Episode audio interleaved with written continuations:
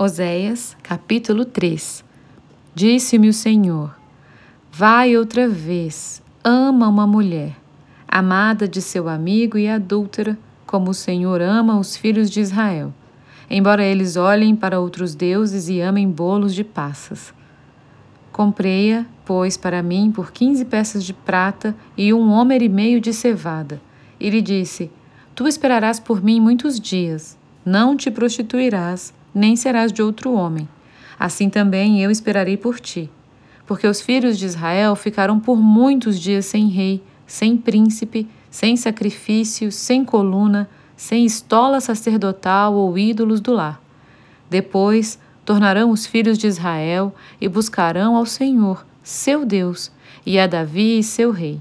E nos últimos dias, tremendo, se aproximarão do Senhor e da sua bondade.